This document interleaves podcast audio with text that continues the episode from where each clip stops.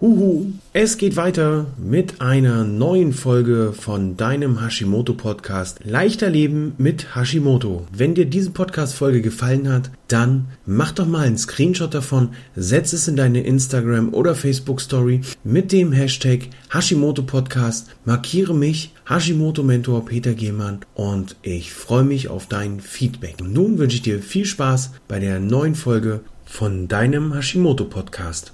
Hashimoto und die Antikörper. Welche Antikörper gibt es? Gibt es spezielle Antikörper für die Schilddrüse? Gibt es spezielle Antikörper, wo wir Hashimoto-Betroffene feststellen können, wie es uns gehen kann, zuzüglich zum TSH-Wert? Das ist ja der Wert der Werte, aber nicht wirklich aussagekräftig. Darüber sprechen wir in den nächsten paar Minuten und am kommenden Donnerstag im Gruppenlive in meiner Facebook. Dazu später mehr. Ich bin Peter, der Hashimoto-Mentor, und ich sorge dafür, dass die Menschen wieder mehr Energie und mehr Lebensfreude verspüren. Dann legen wir mal los mit den Antikörpern. Um festzustellen, beziehungsweise um das Thema ein bisschen aufzurollen, müssen wir für uns ja erstmal festlegen, was sind denn Antikörper? Sind das Stoffe, die gegen meinen Körper sind? Was haben die für eine Aussagekraft? Wie funktionieren die überhaupt? Und da gehen wir jetzt als erstes mal drauf. Antikörper sind nämlich Proteine, also Eiweiße, die produziert werden als Reaktion von Körperzellen als Reaktion auf bestimmte Stoffe,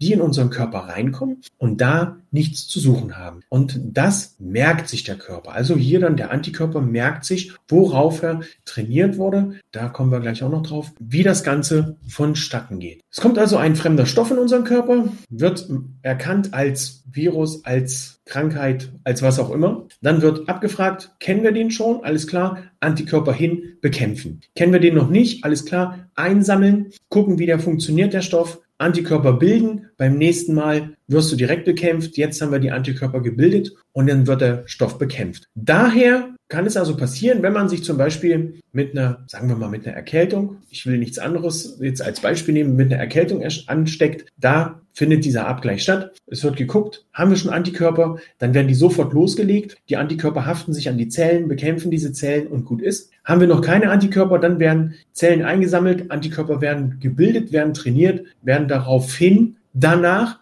auf diese Zellen, die da nichts im Körper zu suchen haben, losgelassen. Und da kann es dann zu einem Zeitfenster von zwei, drei Tagen kommen, wo man eben ein bisschen kränkelt, wo man ein bisschen schwächer und angeschlagener ist. Aber dann legen die Antikörper los. Aus dem Grund ist es natürlich auch wichtig, dass das Immunsystem volle Kanne loslegen kann und sich eben nur mit solchen Sachen beschäftigt und nicht noch mit Problemen, die im Darm sind oder Problemen, die in der Schilddrüse sind oder Problemen, die im Magen sind. Wir brauchen also hier ein starkes Immunsystem, das uns dabei unterstützen kann. Die Antikörper gehören mit zum spezifischen Immunsystem. Das heißt, das ist nicht, das, das haben wir nicht von Geburt an, dieses spezifische Immunsystem, sondern das wird immer spezifisch auf bestimmte Sachen hintrainiert. Das ist gut, dass der Körper das kann, dass der Mensch das kann. Von daher ist es auch wichtig, dass man dem Körper auch die Zeit gibt, sich darauf hin zu trainieren. Es kann unter Umständen, diese Bildung von Antikörpern kann im weiteren Verlauf so einer Krankheit zu einer Immunität führen, muss es aber nicht immer,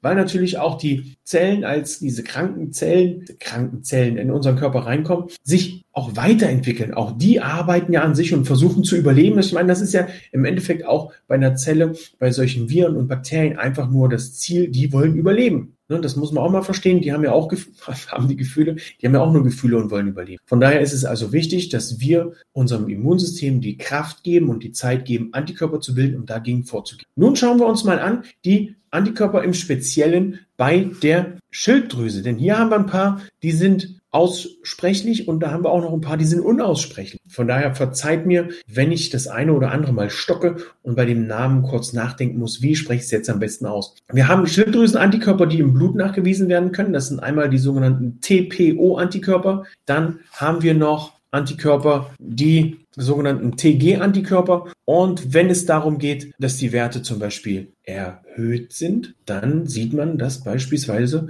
Hashimoto auch im Körper steckt. Denn oftmals ist es so, dass das Laborergebnis von diesen Blutuntersuchungen dann äh, erhöhte Antikörper aufzeigen gegen die sogenannte thyreoidale Peroxidase. Von daher heißen diese Antikörper auch TPO-Antikörper. Das ist ein Enzym in der Schilddrüse. Oftmals ist es so, dass auch Antikörper gegen das Speicher Speicherprotein Thyreoglobulin, das sind dann die TG-Antikörper, erhöht sind. Bei Hashimoto ist es so, dass sowohl die TPO-Antikörper als auch die TG-Antikörper vorhanden sein können oder auch nur eine dieser Sorten. Das Witzige ist, bei 10 bis 20 Prozent von Hashimoto-Betroffenen werden keine Antikörper gebildet. Wie wir das außerhalb der Blutwerte noch rausfinden können, ob jemand Hashimoto hat oder nicht, das besprechen wir am Donnerstag im Live, 20.15 Uhr in meiner Facebook-Gruppe mit Hashimoto voller Energie und leistungsbereit. Kurz gesagt, und das ist auch wichtig oder kurz zusammengefasst, warum sind die Antikörper gerade bei der Schilddrüse so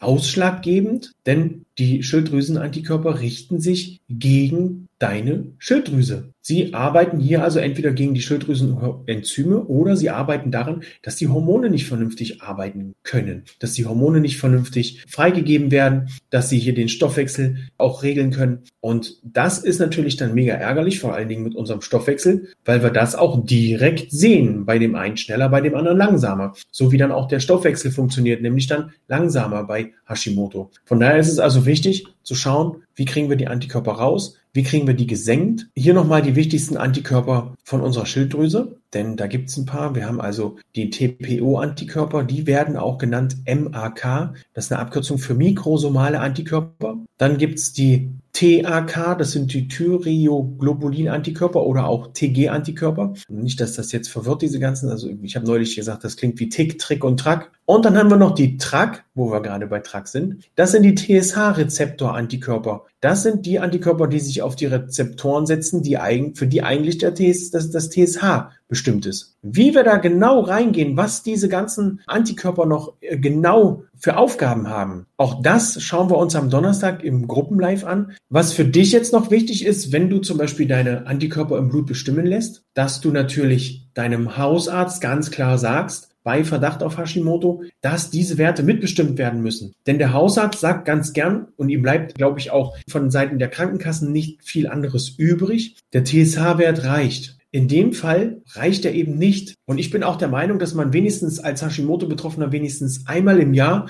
die ganze Palette an Blutwerten auch vorliegen haben sollte, damit man über einen gewissen Zeitraum auch für sich Vergleiche ziehen kann. Ich habe mich so ernährt, zu dem Zeitraum, vielleicht so ein kleines Blutwertetagebuch führen. Da ging es mir so, da waren die Blutwerte so. Es ist wichtig, dass du bedenkst, wenn du in ein Labor gehst oder zu deinem Arzt gehst, dass die Referenzwerte von Labor zu Labor auch ein kleines bisschen schwanken können. Es haben leider nicht alle Labore die gleichen festgesetzten Referenzwerte. Es kann also sein, dass du bei dem einen Arzt, der mit Labor XY zusammenarbeitet, super Werte hast und bei dem anderen Arzt, der mit Labor AB zusammenarbeitet, sind die Werte völlig raus aus dem Referenzwert, weil das Labor aber andere Referenzwerte hat. Es ist also hier wichtig, auch über einen bestimmten Zeitraum immer wieder die Laborwerte zu beobachten und zu schauen, wie geht es dir und wie sehen die Werte aus. Das ist eine wichtige Kombination. Niemals allein auf die Werte verlassen, wenn es dir gut geht und auch niemals allein auf dein, es geht mir gut oder es geht mir nicht gut verlassen. Es ist immer wichtig, da eine Kombination zu finden, wo du dann für dich sagen kannst, okay, ich habe alles ausgeschlossen, es geht mir gut, weil oder es geht mir nicht gut, weil. Sodass wir dann auch schauen können, was passiert am Donnerstag. Was passiert am Donnerstag, kann ich dir sagen. Wir werden schauen, was machen die Antikörper im, im Einzelnen wir werden schauen, wie können wir das noch feststellen. Wir werden schauen, wann steigen die Werte an und was müssen wir tun, damit die Werte wieder sinken. Eine kurze, ein kurzer Einblick in was du tun kannst, damit die Werte wieder sinken. Das ist eigentlich relativ einfach. Sorge hier dafür, dass dein, dass deine Ernährung umgestellt wird. Sorge dafür, dass dein Darm saniert wird. Sorge mit dafür, dass hier eine Leberentgiftung stattfindet, dass eine Entsäuerung des Körpers stattfindet. Weil wir schon bei Darmsanierung und Leberentgiftung dabei sind, ist es natürlich auch wichtig, die Schwermetalle aus deinem Körper rauszuziehen. Fassen wir nochmal zusammen. Wir haben die Antikörper. Antikörper sind dazu da, um bestimmte, die bösen Buben aus unserem Körper rauszukriegen. Die sind also hier darauf trainiert, bestimmte Stoffe aus dem Körper zu entfernen und dafür zu sorgen, dass diese äh, dingfest gemacht werden und auch unschädlich gemacht werden. Wir haben bestimmte Schilddrüsen, Antikörper, TPO-Antikörper, wir haben die TR-Antikörper, wir haben die T-Antikörper oder auch TG-Antikörper und was wir machen können, beziehungsweise ähm, wann die Werte erhöht werden, das schauen wir uns im Gruppenlive an am Donnerstag. Dann haben wir noch die Möglichkeit, das Ganze jetzt schon mit einer vernünftigen Ernährung, mit einer Ernährung, die die Entzündungen hemmt und das Immunsystem dadurch auch stärkt, schon dafür zu sorgen, dass wir ein stabiles Immunsystem haben, was heute, glaube ich, wichtiger denn je ist. Dann ist es wichtig, den Darm zu reinigen und zu sanieren, die Leber zu entgiften, damit hier auch wirklich alle Nährstoffe aufgenommen werden und nicht die falschen Nährstoffe oder die falschen Stoffe in den Körper gelangen. Ich sage hier nur Stichwort Leaky Gut Syndrom. Hier ist es also wichtig, dass nur das in den Körper gelangt und in die Blutbahn, was uns auch unterstützt. Schwermetalle ausleiten, natürlich auch dafür sorgen, dass du Ruhephasen hast, dass du dich entspannst, hier also auch ein vernünftiges Stressmanagement mit an den Tag legst und schon haben wir hier schon Sachen dabei, die dafür sorgen können, dass die Antikörper gesenkt werden. Ins Detail gehen wir, wie gesagt, am nächsten Donnerstag, 19.03. Facebook Live in meiner Gruppe mit Hashimoto voller Energie und leistungsbereit um 20.15 Uhr. So viel von meiner Seite. Ich wünsche dir noch eine fantastische Woche, einen guten Start in deine Woche und tschüss, bis zum nächsten Mal.